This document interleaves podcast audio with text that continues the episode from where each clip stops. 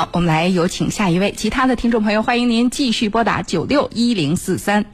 喂，你好，你好，你好，这位朋友，好，请讲。呃，呃，我已经在这个节目关注你们这节目好长时间了。是吧？啊，嗯，第一次打电话吗？对呀，第一次打进这个电话，嗯想跟我们说点什么？嗯我的情感啊，好，您讲，我们听。好好好，先首先，我跟大家介绍介绍我的故事。说说看。我是一九八八年结的婚，嗯呃，九六年就离婚了，嗯九七年呢又寻了一位，嗯，过了十个月吧，因为家庭琐事又离婚。嗯无奈之下，就是跟孩子的母亲一起又生活到了二零一零年。就跟是跟哪个前妻？跟你八八年结婚的前妻是吗？对对对，嗯孩子的母亲。嗯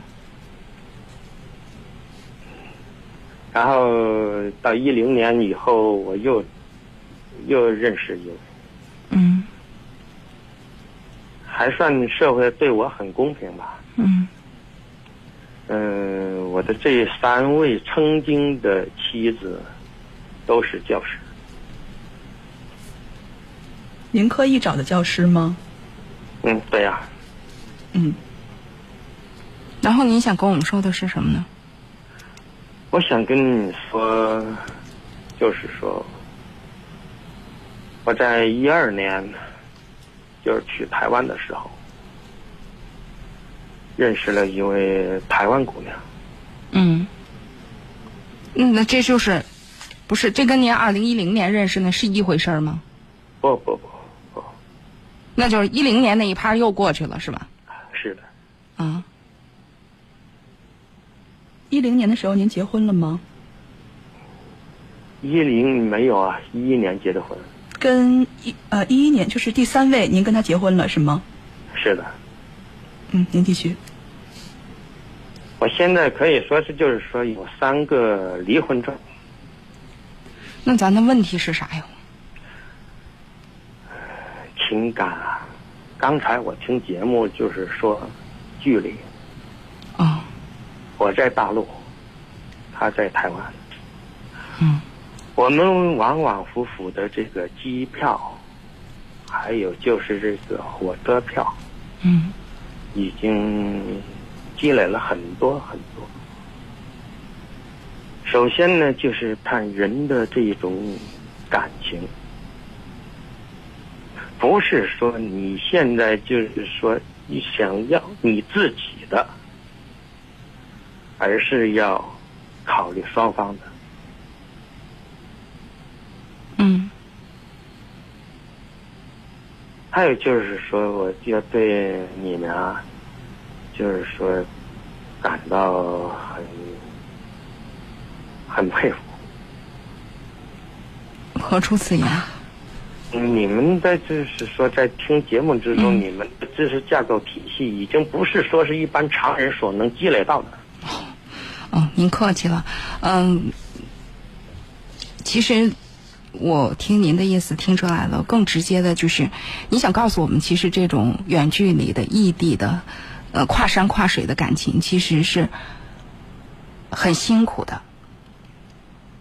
嗯，辛苦也是一种幸福。然后就是说，还有就是，我们呢，在一三年开始啊，就是一起合作搞了一个项目。嗯。嗯。这个项目就是刚才听节目，就是说您现在这个脸上长这个疙瘩，哇塞，对，治 咱疗你这个疙瘩都已经很 有后直接到这一趴了。啊，不不不，这这是我们这是我们嗯。项目其中一个最小的一个，哦，这那这这那这个，我明白您的意思了。您这，呃，感情生活也好啊，就是因这是这是这个时代感情的特点。我们谈着谈着感情生活，可能就谈出一份合作。就是感情上是合作，然后生活中、事业上也成了合作伙伴啊！这就是，但是这样的感情，就是我是觉得容易剪不断理还乱哦，容易 分不清楚 啊！我哎，我我我我也好奇，就是你对这样的感情会，就是你你们你们同事当中有没有这个朋友当中啊，有没有类似这样的？哎呀，那我真的，我朋友之中好像还都是比较常人化的这种状态。嗯嗯嗯，可能物以类聚，人以群分吧。可能我的朋友真是感情还都是挺圆满的，而且，嗯。就是可能在感情之中，可能收获的虽然没有这么丰富的经历，丰富的经历，对，但是可能就是拥有一份平平淡淡的家庭生活。但是现在，哎，我就发现，就是你比如说两个人，然后共同经营一份事业，比如说有一个什么公司啊，投资一个项目啊，哎，我我我我个人我觉得能力有限，我老觉得这能驾驭好了的可不容易了，可不容易了。对对对，为什么呢？因为在这个过程当中，就说工作关系啊。它跟感情的那个就是那种处理方法，它是不一样的。对，工作上我们就是就事论事，就是这样子，咔吧再切换成这样子，就是一到家庭当中就不能分个对错了。但是在工作上，对就是对，错就是错，是就是是，非就是非，这家伙要能切换自如了。那是什么级别的？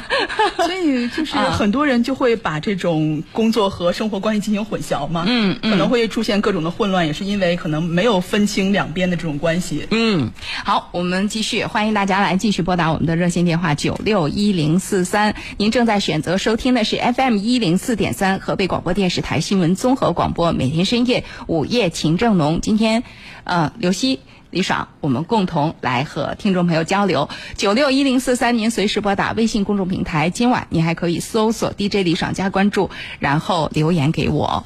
嗯，哎，听一首我们那个年代的歌呗。哎，好啊，这首一首我特别喜欢的歌。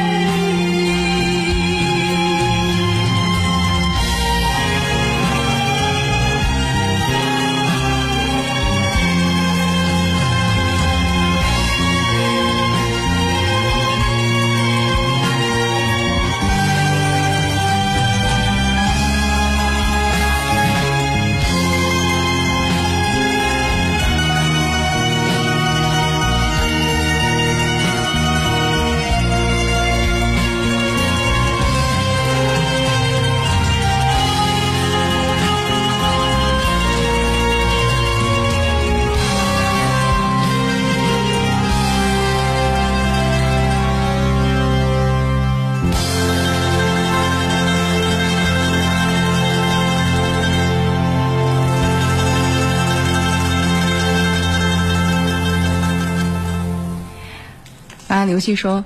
这歌真能听出年代感来，是，而且很有画面感。对对对，其实这首歌也不是我这个年代的歌，这是，嗯，其实是海峡对岸。刚才那位听众朋友说台湾，他有个台湾女友嘛，这是台湾的民歌风时期的这个体育的一首歌，叫《你是我所有的回忆》，就是。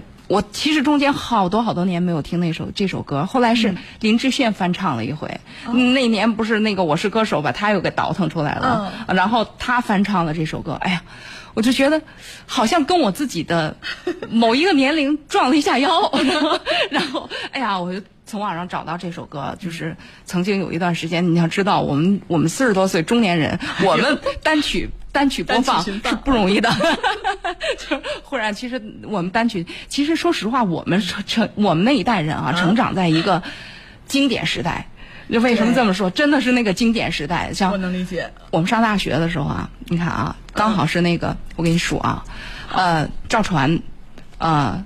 张雨生生啊，然后女的苏芮，苏芮啊，然后就是这是我那个年代的。后来上我上上大学上的，当时还有什么黄舒骏，呃，这个李宗盛、罗大佑，这都是齐秦，就我最爱的齐秦。然后就是这都是我上大学后期是什么林志颖，呃，小虎队，孟庭苇，跟我们搭上界了，终于搭上了是吧？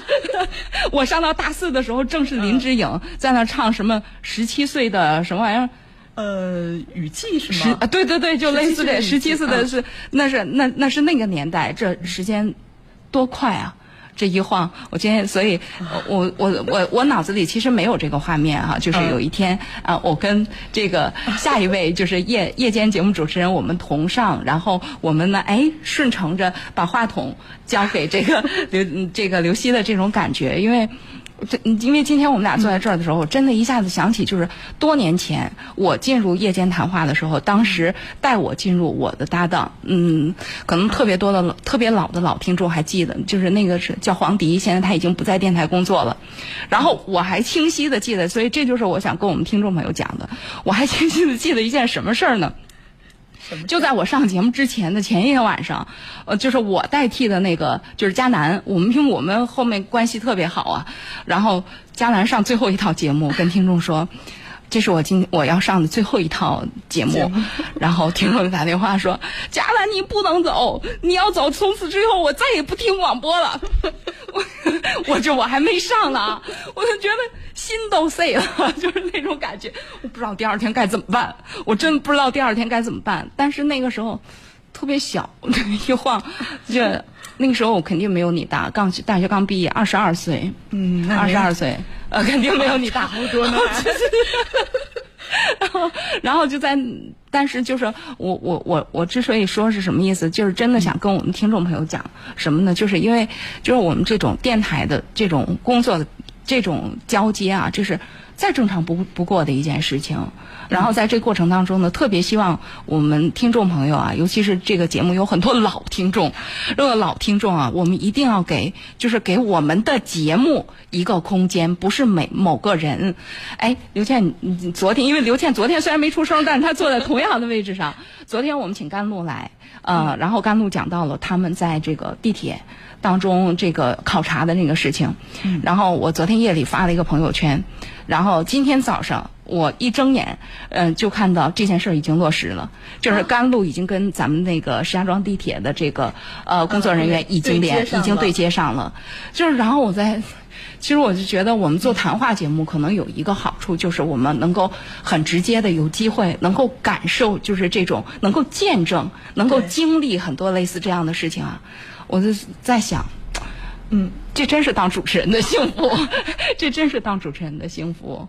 啊，是这个职业带给我们觉得这个魅力所在哈。对，是这个，而且也是我们这个新闻综合广播的平台。就是，但这一点呢，就是如果昨天是你主持节目，那其实也是一样的，就是咱们都能够感受到，啊。对，而且是觉得，嗯，通过跟他们的交流，通过把这样一些残疾人的朋友的事例介绍给大家，能感觉到就是，呃，有很多的朋友关注着我们，对对愿意帮助他们。对。是真的吗？为什么没人打电话呢？啊，欢迎大家来继续收听啊！我们说的，我们说太多了，那剩下的时间要交给我们收音机前的听众朋友了。您可以拨打我们的热线电话九六一零四三九六一零四三来加入我们的节目。过去的三秒，您也许还没来得及完成一次呼吸，而对于纳西铜匠何善军来说，三秒却是关系着一次冶炼的成败。这是他常常需要面对的，但他从未放弃。再来。何善军是家族的第六代传人，他一生只为一件事：制铜。炼铜，他只用立炭火；原材料，他只用紫铜；焊粉，他只用自己做的。不，不管是做生意了嘛，这还要做事。就是匠人独有的挑剔与固执，一念执着。一生坚守，传承工匠精神，铸就极致人生。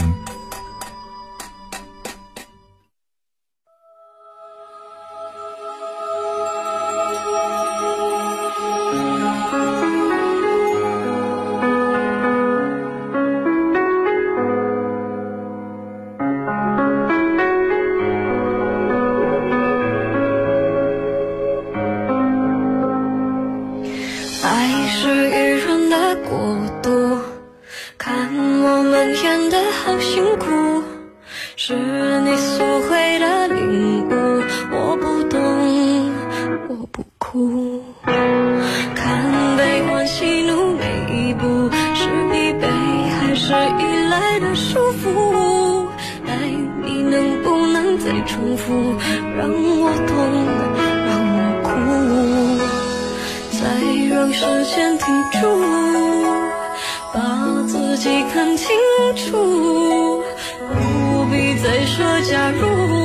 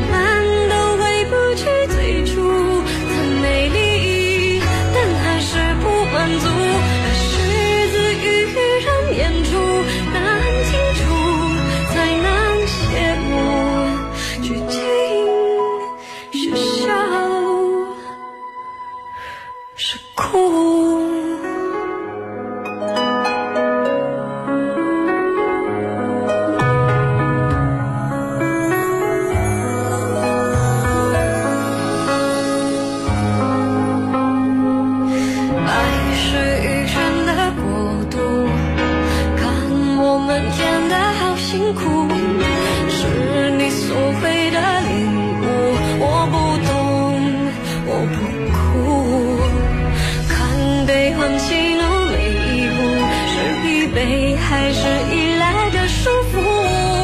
来，你能不能再重复？让我懂，让我哭，再让时间停住，把自己看清楚，不必再说假如。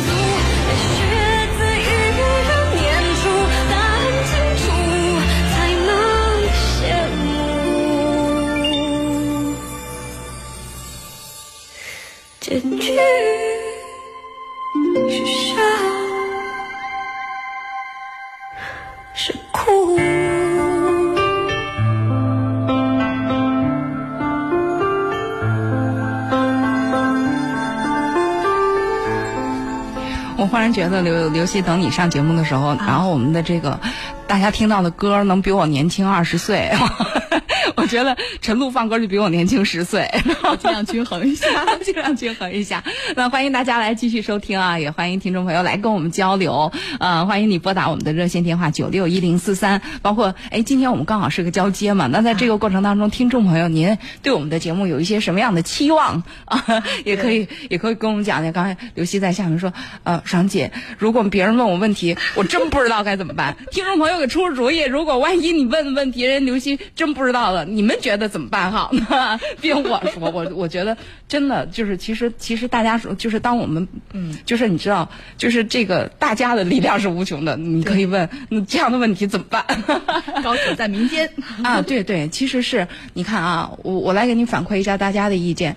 耕耘说，今天小刘老师听起来放松多了，期待明天的节目。你前两天挺紧张吗？我刚上第一天的时候，心都扑通扑通的。不是，这两天您看我是不是感觉自然了一些？对，自然多了。就是基本上在我到我这儿的时候，我们俩交流的时候就没有什么问题了。然后还有一位听众朋友就说，查了一下，这个刘希就是去易水湖采访的那个刘希吗？哇，您都是怎么查出来的呀？真棒，真棒！就是是吧？你去易水湖采什么去了？去年的旅发大会在保定举办的嘛，然后到时候有几个主要的景点，我们去那儿踩点，然后做一个这个，当时是做随行导播。啊啊！然后可能是是我当时见到您了呢，还是查的嘛？人家说查了一下，查了一下相关的报道是吗？对，嗯，反正嗯，我估计现在百度你的名字应该能百度着。嗯，然后也欢迎大家。今天是大家不欢迎我是吧？今儿我最后一期节目。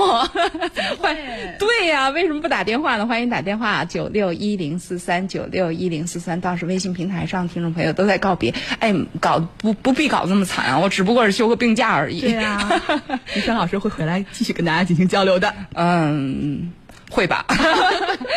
嗯，这个事儿呢，真的不好说。其实我稍微想说一点题外话，其实好，嗯。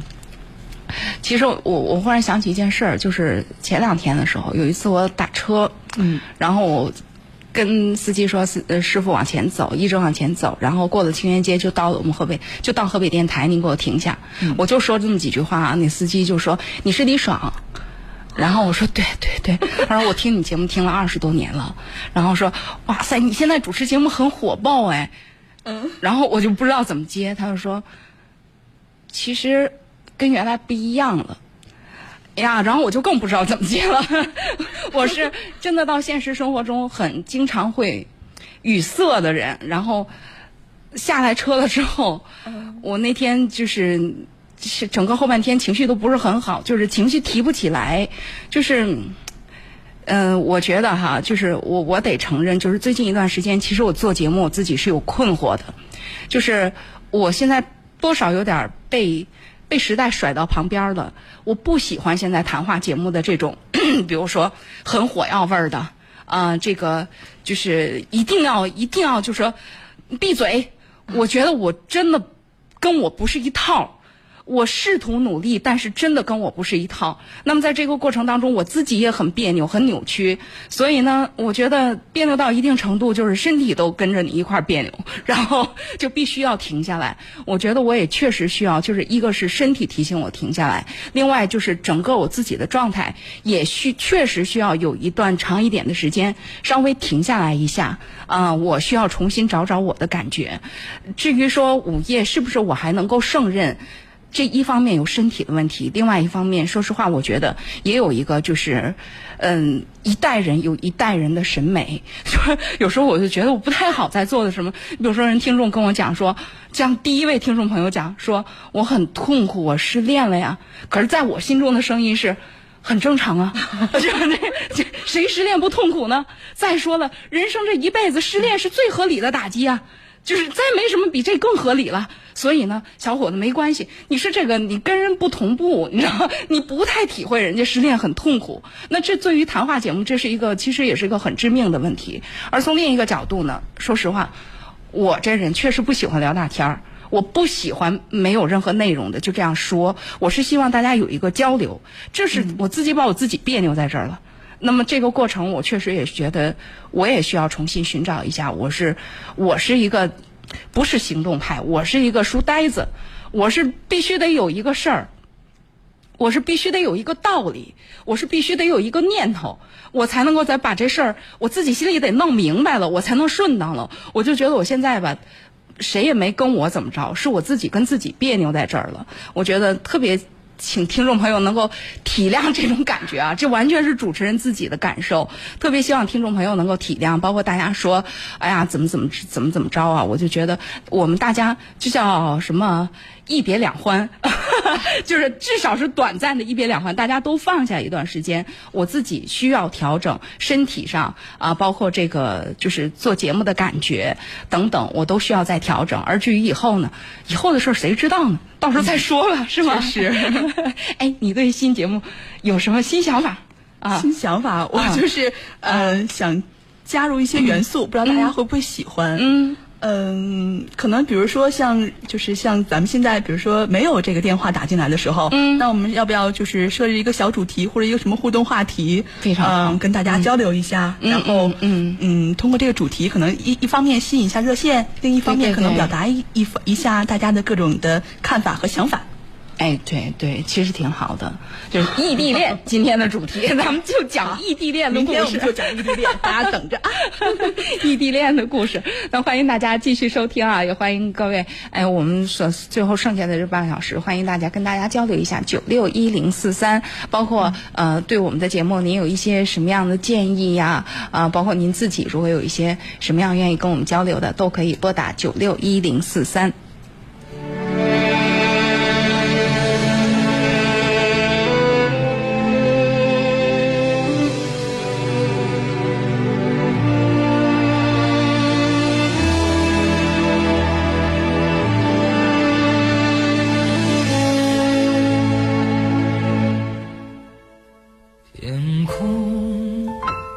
桥下着雨，我不巧要远离。对不起，我不想让你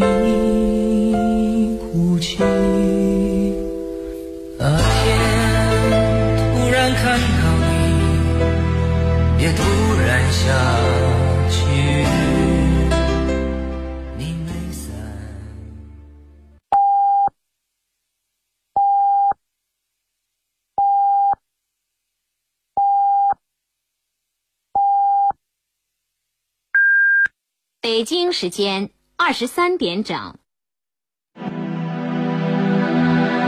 我们喜欢没有那么多必须提问的人生，该叙述的叙述，该说明的说明，该议论的议论，该放下的写进温柔夜色，该结尾的留给明媚清晨。交流节目《午夜情正浓》，探问生活，倾听你心。好，咱们来接热线了。我发现哈，我们这节目应该从十一点开始，每天到十一点之后，所剩时间不多，但是大家参与的热情就高涨了。来，有请这一位，你好。喂，李老师您好。啊，你好，请讲。嗯。我听您在这等电话等等了好久了，不知道是不是欢迎。你讲，你讲啊。嗯，我其实今天感觉打电话还是挺意外的，因为在学校也听广播，但是也是好久没听到您的声音了。啊。今天是大概有一个多月来第一次听您说，然后就突然发现您要休病假，然后感觉整个人还是 舍不得哈，请个病假。嗯。但是因为这个病假比较长，所以必须得包括这个台里边就用你知道广播主持人这个行当嘛，这个时候特别显示出我们的重要性。真是一个萝卜一个坑，要把这萝卜弄走了之后，这坑就不知道怎么填。然后下一个萝卜在哪儿？来了，还有自认当萝卜的。来，你说啊，您讲啊。嗯，其实其实。真的就是，主要是想表达一下，就是各种情感吧。然后也是有点，就是上高一年了，这不刚放暑假，有点小迷茫，想跟您说一下。好呀。先说那个什么的吧，就是我听广播是从初一的这个时候，就是还没有上初一这个时候就开始听您和陈璐老师，那时候就是真的是声音傻傻分不清，然后现在基本上就是电台就是前奏嘛，陈露老师会放很长时间，然后基本上没说话就能分辨出来，嗯。感觉四年过得真的挺快的。嗯。然后我记得我好像也打过好多次，也不是好多次，两三次至少，反正也跟你们有直接的对话交流啊什么嗯的。嗯。嗯。嗯，我记得中考前打电话，我、嗯。我当时现在已经记不得是谁说说希望你中考考得好。啊我中考发挥的其实不是特别好，然后嗯现在也在市里上学。嗯嗯，每天晚上依然会听广播。嗯嗯，感觉后来上了高中有机会进入广播站，虽然学校广播站挺小的，哦但是感觉受听广播的影响还是挺大的，所以嗯今天感觉真的挺意外、挺突然的。啊啊！以后可以继续关注，你可以再继续认识一个新声音，嗯，这个就可以叫姐姐了。嗯嗯，好吧啊，跟我们说了说自己跟广播的缘分，嗯，是吗对？，嗯，然后你讲，然后另外就是，我觉得感觉自己上高一之后吧，整个人就是其实挺，也不能说挺迷茫，但是还是感觉这一切好像并不在我的意料之中那种感觉。就是刚开始的时候，我们学校挺小的，嗯。嗯，然后但是也算二类学校吧，还嗯。成绩还可以，但是人也少，全年级一共就三百多人，然后也挺小的一个圈儿。嗯。然后刚开始刚去的时候，因为我的中考成绩并不理想，嗯。考进去的时候在班里名次可以说很靠后，中下吧。嗯。后来因为我之前有也有一个就是年级大的姐姐，就是刚从我们的上一届毕业，她当时也是没考好，分到那里，在年级可以说非常拔尖。嗯然后我当时去的，就是那时候就感觉非常单纯的，就是嗯觉得我是有能力去在占据一个什么位置。然后当时前两次考试，在年级还算挺靠前的，嗯后来慢慢的，我就不知道为什么，然后成绩就开始突然往下滑。那时候也是也是跟一个同学们可能聊的不是特别多，或者说有点小矛盾吧。当时也是每天挺不开心，但是我觉得对学习分心不大呀。然后那会儿好像就是军训的时候，我就属于那种大家看到我开学之后看到我都说怎么这个时候对你都没有印象。后来吧，什么也是也是各种活动经常参加，班里也属于活跃分子。嗯后来学习慢慢下去，老师也没有找我谈过。但是我觉得我初中就属于那种，一学就是初三到最后的时候，就是一周连续学到两点，就感觉那时候，真的是感觉自己初中跟市里的孩子比起来，好像好像是那种属于一直是很尽全力的。拼的，嗯对，而且我父母也一直觉得，就是他们不需要操心什么，我一直属于那种有多大劲使多大嗯使多大劲那种。嗯但是好像真的慢慢到下半学期，到下半学期，上个学期末我的成绩跌到了最谷底。嗯这个学期我在基本上是努力的往回升吧。嗯但是我同学就跟我说，就跟我说，我觉得你现在都没有以前努力了。以前大家都在玩，然后就看你晚上也开灯，早晨还早起。然后我现在就在努力的，就是有一段时间在努力的调整，说我要做回我之前的那个样子，之前的那个努力的自己。但是好像现在分心的事越来越多，或者说跟朋友、跟同学之间的情感越来越复杂，好像真的说想真正静下来，感觉挺难的。而且我不知道，我甚至现在已经逐渐忘了之前自自己是什么样子。之前那个令周围同学刮目相看的我，现在好像真的就是感觉努力都没有办法跟他们比。我不知道现在为什么自己会是这个样子。然后我觉得现在真的就是信心很足，也不能说信心很足吧，就是说你好像还哪怕有那么一丁点儿的对自己还是蛮自信的，但是好像自己出来的成果呃跟自己的自信不配套，是吧？也不是，也就是说，就是还想去改变什么，嗯但是好像就感觉有的时候就是就是犯懒的，不想去动，嗯。或者说就是动力没有之前那么足了。嗯，而且主要是嗯。像我们吧，在班里坐的也比较靠后，跟可能旁身边坐的男同学居多，然后可能跟他们待喝久了，或者说什么也是感觉挺复杂的，好像不像说前排同学就是单纯的周围一圈女生那种特别能扎下心来那种感觉。我不知道周围的环境是不是有影响，反正现在啊，感觉就是静不下来。嗯，不歇吧。嗯，这问题可以交给刘如熙。为什么？因为离学生时代近啊。嗯，你你你上学的时候有过这种就是心浮气躁的，就是安静不下来的那种感觉吗？嗯，上他应该是高高中是上高中是高中阶段，我好像还真是没有这个这个感觉。但是我有你同样的感受，就是一直都是班里很优秀拔尖儿的第一、第二名。嗯，可能到了高三，真的也是说不到什么原因啊。呃，我也在努力，我也没有说自己偷懒或者怎么样，但是成绩可能就是没有那么拔尖儿了，心里会有一些失落。同样的感受，呃，我不知道，呃，我觉得在这一点上应该跟你有一些这个嗯感触是相同的。那怎么解决呢？嗯，就是承认自己啊，我我反正我尽自己尽自己最大的努力了。嗯嗯，我就是嗯到什么程度就说什么程度的事儿，而不要给自己太大的压力。嗯，可能我是我当时在想的是，是不是因为原来高一高二的时候，很多男同学不是太爱学习，或者说那个没有开窍，是吧？嗯，可能到了高三之后，慢慢的。嗯，在一些方面，他觉得可能要去努力学了，可能开窍了。在某些方面，就是我会觉得，在前些阶段的时候，女女孩子这个智力方面会相对高一些，比较有优势一些。到后面的话，慢慢的你会发现，男生他只要一开窍之后，会呃突飞猛进的赶上你。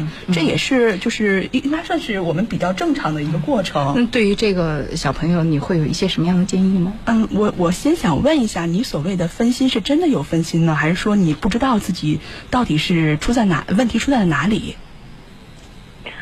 其实我觉得刚开始就觉得没什么呀，但是后来感觉你是找不到原因，所以你才归结到了分心吗？有原因吧，可能就刚开始吧，比如说跟说跟身边的三五好友就关系都还挺好的，比如说像问问题呀或者什么的，但是时间长了，他们可能就是他们就是闲的无聊的什么各种。呃，就是相互之间开个玩笑啊什么的，然后慢慢慢慢的感觉，我觉得我一直是属于那种，因为初中就一直在县里啊，或者就是属于那种非常优秀的，也不算不，也不是非常内向吧，反正就是，我觉得我们班主任经常说女孩子一定要矜持，我觉得我初中真的属于这样的，就好像上了高中好像就不是这样，我就觉得自己真的就跟变了一个人似的。然后就他们各种什么，比如说像传个绯闻吧，反正就大概在一起传你很你很希望能够融入到，或者说自己能够能够成为这样的一种社交关系当中的。就是我有很多好朋友，嗯我跟他们有话说。然后你很在意这个朋友关系，希望呃为了这个朋友关系，你其实付出了付出了一些心力，这个心力可能占据了你正常学习的这个精力，会不会有这个问题？嗯，我觉得高一上的时候可能可能会有，但是高一下的时候真的是。那你现在打算怎么来面对你现在的这个状况呢？你有什么想法吗？其实我觉得，呃，就是其实学习，我觉得发生在我身上的事儿真的挺多的。嗯，其实我一直就是也是听，就是陈龙老师对于什么学生时代的感情，就是一直。态度很坚决，然后我其实很少听您，就是一般都是讲什么教育问题啊，一直都挺关注。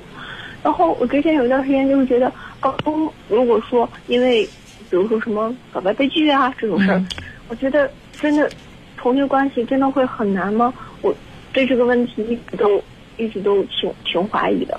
然后刚开始我就觉得我的原则就是，你跟同学玩可以，但是真的高中就是主要精力放在学习上。但是真的说。当跟一个同学因为这些故事，因为这些事情，去伤害一段同学感情，连正常同学都做不了的话，我觉得我心里真的挺难受的。所以在感在感情上，不论是在友谊上，还是在这种朦胧的感情上，你牵扯了特别多的精力。嗯，我刚开始觉就是有时间就觉得，嗯，自己就是状态挺好的，但是我觉得那种状态不会长久，不真实，然后不真实。对，嗯，就是试图有一段。时间就感觉整个人安全感还是很足，把心放在学习上没问题。但是我觉得我的原则是你高中就是百分百的，不能有任何一点越界，或者说什么，就是完全整个人必须全部放在学习上。理论上很正确，实际上已经跟你的理论有差别了。对，所以我就试图去改变这个局面，但是好像越改越糟。对，就是怎么都跳不出这个圈儿所以这。有一个很重要的是，我们要把人当人。嗯，人不是规，不是一块砖，这么长就是这么长，这么宽就是这么宽，这么高就是这么高。人是有精神的，精神这个事情是需要被尊重的，包括朦胧的感情，它有了就是有了，有了没办法让它没了，我们只能管理它，不能掐灭它，也掐不灭。嗯这是如果从我的角度，我会非常清晰的跟你讲这些。嗯啊，我们得承认我们自己是人。人的话，我们经常，我我考电台的时候被被问到的一个问题是你如何看待早恋？当年的老台长问我的问题是这个问题，我问他的，我我跟他论了论，他说我问他，我问清楚了，我们老台长是学中文的，我就跟他论了论，我论了论什么？林黛玉进贾府的时候多大？红学家说就是十二三岁，对不对？对，那时候一个阆苑仙葩，一个美玉无瑕，俩人一见面那也叫一见钟情，咋没人说他们是早恋呢？所以我想说的是什么？这两年呢，他还说，怎么着这些年青春期还提前了呢？就说人类进入青春期，就意味着生理上成熟了，就意味着心理上有可能会面临着情感的问题了。我们得承认这一点事实。嗯先接受了这个事情的时候，我们接下来才存在着我们怎么理解、怎么管理自己的情绪，怎么来面对自己内心当中，你想不想可能碰到某一个？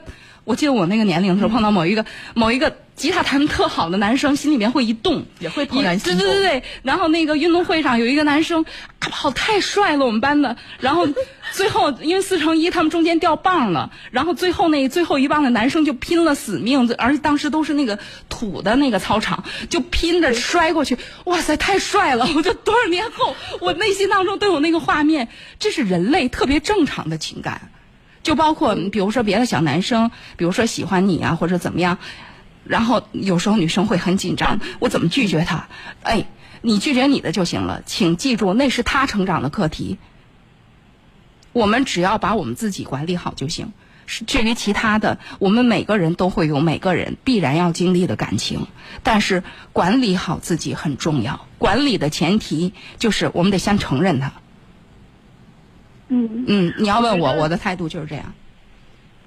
但是我觉得到现在您说到这里说管理好自己，我都不知道怎样去调整这个度，或者说什么。刚开始我觉得我处理的不是特别好，那么好，那我直接给你建议，直接给你建议。第一，不要单独接触。嗯为什么？其实不要单独接触，就意味着你自己给自己有一个管理，嗯否则的话，因为这个是可可控的嗯啊。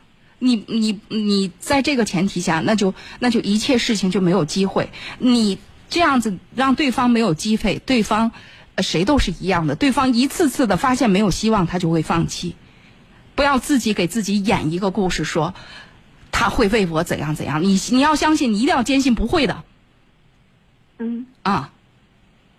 我们自己也优秀不到那个份儿上，讲真心话啊。主要是我觉得吧，因为大家都做的很近啊，都同班同学，然后之前就是关系也挺好，但是之前真的是就是就真的是玩的很很开心那种，但这样子，然后或者说，那你承认不？那个玩的很开心的过程本身也有一个朦胧的感觉。那时候真的什么都没有，就是刚刚刚上高一嘛，嗯嗯，真的。那就很享受。那后面后面慢慢慢慢就会发生变化嘛，所以我们才说提到管理嘛。我就给你一个最直接的、最直接、最直接，也是最根本的。如果当你发现这个这个有点不对头的时候，切断单独的接触。现在高中本身又，如果你没有单独的接触，其实就没有机会，感情就会慢慢淡下来。嗯，但是如果说真的说，就是如果你有那么多的但是，实际上就是你始终在给自己留一个口子。嗯，我的意思是说，如果连正常同学都很难维持的话，那一定是你你有了单独接触的机会。如果大家都在同学的环境当中，麻烦就是正常状态。因为之前就属于那种就是非常好。之前的状态不正常。对。你初中也有同学，你们同学好，至于兴奋嗨到那个份儿上吗？那倒也没有。对呀，那不就完了？那我们回归常态，这就是根本。嗯。是吧？我们聊的时间不短了。嗯啊，先到这儿好不好？啊。好，哎，好嘞。嗯，还有刘希。好的，刘希姐姐，加油，宝贝。刘希姐姐以后可能说的机会就多了。对呀，啊，好嘞，一定调个辈儿，一定调个辈儿。来，我们有请下一位。好，喂，你好。你好，这位朋友。哎，你好，呃，刘希是吧？刘希和李爽，你们两个好。特别明白我。啊，嗯，我我今天那个。呃，出去打开收音机晚了，我就听到李爽说他呃今天要去休假，对对，呃最后一期节目了，嗯，呃我主要是想对李爽跟李爽交流一下，好呀好啊，呃就是说呃第一个第一个嘛，第一点就是说我要感谢你，嗯啊因为我从去我去年第一次我听前年听你的节目开始，呃我去年的去年这个时候吧，我给你打过一次电话，那时候就是。呃，反正也是面临很多的，呃，心理上的纠结和困难吧。嗯。呃，我觉得你，你给我帮助很大的。啊啊。那咱们言归正传。我这一年。啊。啊，我这一年我就是变化很大。是吗？呃，因为我我是我是一个盲人吧，就是病心慢性病，可能你不记得了。嗯，是。我通过听你的节目，我的心态变化很大。是吗？真好。过得很好。啊。呃，那个我我我觉得我。我我经常想表达一下感谢，我觉得 可能表达不好，显得很肤浅吧。不会不会。但今天我说你你有一段时间要不来，我就必须要跟你说。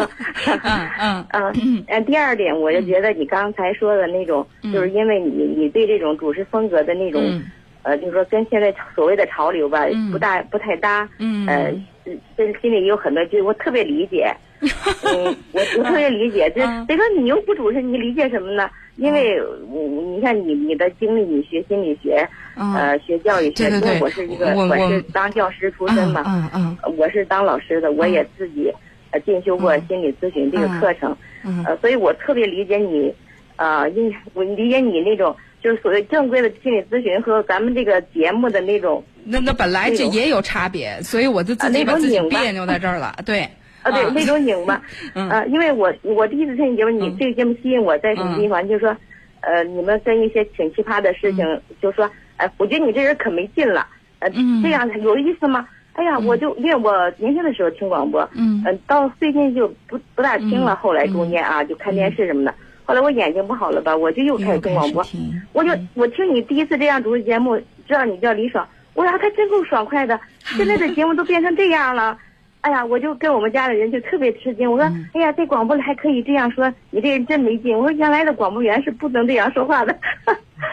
所以我也，但是同时也吸引我继续听下去。我说，他有另一个方面就很直爽嘛，很直率，就是可能更真诚，更就像我们心理咨询的那种面质或者当头棒喝的那种方法一样啊。我说，可能是一种方法吧。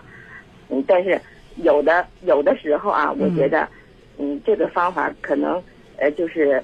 呃，给给给当事人雪上加霜了，有时候是。对对 对，这这是让我自己特别，就是就是像你说的，这是一个，这是对我来讲，我经常跟我们我们老总说，我们老总说，嗯你就是太磨叽，这是经常老总跟我说的话。我说确实，我有一个问题，这个问题是什么呢？我自己反思啊，就是学业背景，这个东西很难抛开，我很难说在别人没说话的时候，他没有表达清楚的时候，我就说什么。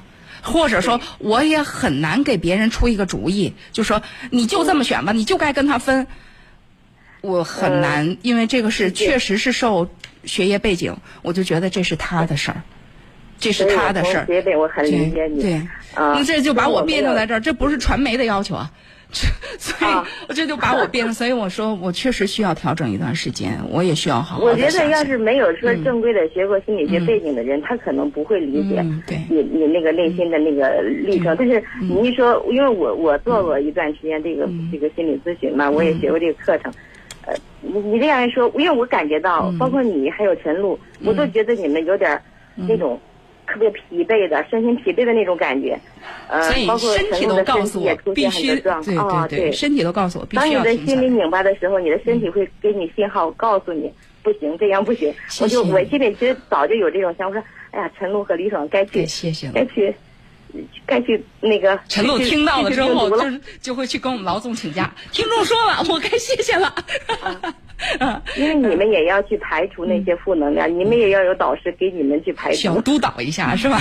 啊，对对，督导一下。嗯，啊，所以我觉得，虽然你要去休假，我有点依依不舍，但是我还是为你们感到高兴。我希望你们更，你们的心灵也有有东西去呵护、去滋养，啊，去充电，变得更健康、更明明朗，这样才能啊，呃把一个更好的节目带给听众。我就是想表达这个意思。谢谢谢谢 啊。那我们先到这儿，好吧？啊。啊啊啊！希望刘刘刘希努力啊！谢谢 谢谢您。哎呀，我觉得这特别周到。啊对，我也想说这句话。我觉得这位听众朋友真的特别周到哈。哎呀，我我其实，在挂断电话之前想说的一句话是，刘希。谈谈听后感，结果这两字两个字就真的概括了。这位听众真的特别周到啊！来，我们抓紧时间接最后一位听众朋友的热线。喂，你好。喂，等时间太长了，断线了。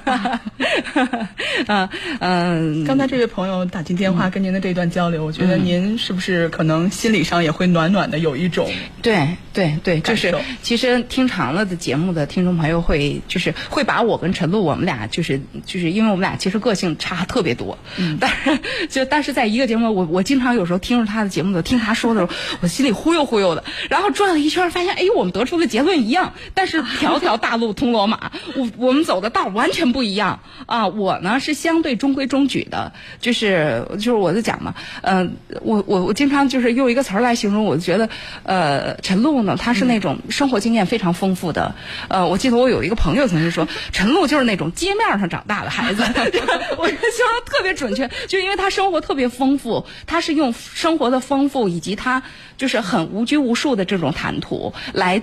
特别直接的吸引，就是个性的力量更强。我不是，我就是那种必须有一个道理，就是我得跟你讲清楚这个道理。我这个事儿很重要，咱得掰扯明白了，这完全两样儿。所以听众会很清晰的，就是听着的时候，也就是对这个人是这个感受，朝着这条路走；对那个人是那条路走，其实蛮好的，我觉得。马上就要出来第三条道了，我在寻找我的路。非常重要，一定要走一条自己的路。嗯，呃，不要就是不要像任何人。主持人这个行业，就经常讲，主持人这个行业在干嘛呢？其实主持人这个行业就是一个大写的字，就是我，就是我，就是你，就是你就对了，谁也不用想。来来来，剩五分钟的时间接一个电话。喂，你好。喂，你好，哎是我电话。对呀、哦，你好，你好，啊就是今天有机会啊，就是啊听到咱们这个节目。嗯，呃，我是就是听咱们节目有二十多年了吧，老听众。啊。从七彩立交桥到咱们这个。哇塞，那我们那七彩立交桥那谁都不知道，啊刘希都不知道那个节目。啊啊，那真是老听众，那那岂止二十年，那是三十年了。哦啊三十年。啊。他这个你们这个主持人啊，啊。各种这个主持风格啊，啊。对这个就是我们这个人生世界观啊，都有很大的一个启迪。啊。我原来就是参加节目的时候，有时候我听听，有时候打过有限的一个电话。嗯我说过，就是说，石家庄那个就是说两边绿化呃绿化那个就是泡桐树，嗯原来都是胳膊那么粗。嗯我们每天骑着自行车来回在石家庄来回走，看那个胳膊那么粗的那个啊呃泡桐树，啊一直一直就变成特别粗大了，就是说哎生活，它那叶子黄了绿，绿了黄。明白在这个过程当中，就是我们就是为国家为人民就是流血流汗，一嗯直到就是经历像我这个就经历改制啊、下岗啊，一直就是企业的就是嗯。消失了。嗯。但是我坚持下来了，我怎么有幸坚持下来了？我就是咱们的热心听，包括听咱们这个器材的要求，包括李老师、李芳老师，还有夏老师、啊夏迪，夏迪包括就是陈露，刚是进电视台主持的时候，啊。你们都是就是宣扬这个社会这个正能量，特别真实。这位听众朋友已经不是不是说哪个频道，就是我们河北电台的老听众，河北电台河北电台的老听众说到的。我们其实，我您说的立交桥，那是七彩立交桥，是我们河北电台最早的一批直播节目，然后是我们进来。我们这一批人，我们是第二批进进进直播的，就是当时当时的经济台成立，啊，然后后来像您说的，呃，文艺台，当时陈露就来了，就是是这是我们河北台的老听众，嗯，今天是有缘分吧？啊，不然您说你要就是好像是要，我就休个病假而已，啊，我觉得那个主持风格特别太特别好，不是隆重，啊，好像有点那个。杜德那个法国杜德那个最后一刻，有点不至于吧？搞这么。是是，有点那个那个啊。好，呃，我想说这个什么，就是说，经过这么二十多年，你们宣传这个正能量，啊，让我们就是吸吸取这营养，啊，在这个人生这个社会这个就是自己的这个轨道上，我就一直往前就走着，啊，不管社会上出现什么就是呃情况吧，啊，都没有受他就是对对对。太大的那个那个影响，我就是嗯啊，他那个特别谢谢这位听众朋友，就是因为他说的这个这一点啊，我就我特能理解，就是这种稳定的那种状态，啥时候一打开，河北台还在说着呢，就是就是是某种程度上真的时间长了，我们广播有这特点，就是个伴儿，甚至你说啥都不重要，但是他说着呢很重要，对啊，就是这个种安稳。在陪伴我，对对对对，来来来，节节目快结束了，来来两句，你们别赠言，就把这个气氛挑到最后，坚持到最后，一样吗？陈老师，陈老师他那边是不是也听着我们在说什么呢？不会不会，他 我们这个呃非常高兴，今天这个完成了这个交际啊，以后午夜情正浓就会有新的力量加入了，大家一定要多多支持啊！明天刘希将跟我们另外一位同事一块儿来嗯。主持节目了，到时候哎，你介绍一下，应该会是一个比较崭新的啊组合，比较崭新的组合，对对对啊，那呃，哎，有什么可透露的吗？让大家猜猜男主角是谁呗？不告诉他们。以前应该一直没有男主角吧？啊，以前对呀，咱们《午夜情正浓》没有个男主角啊。我们弄了半天，光跟着刘希在这说，还有一个神秘人物明天晚上出现呢。啊，卖个关子吧，卖个关子。猜我们河北新闻频道其实男主角也不多，然后那个，然后猜，而且。我我我给个给个那个什么啊，先把那个最大的俩踢出去，不是重阳，也不是建楼，然后剩下的猜 啊。好，那我们今天的节目到时候就结束吧。啊啊，感谢大家的收听，我度假去了，度病假去了 啊。那么咱们呃，我病好了再回来啊。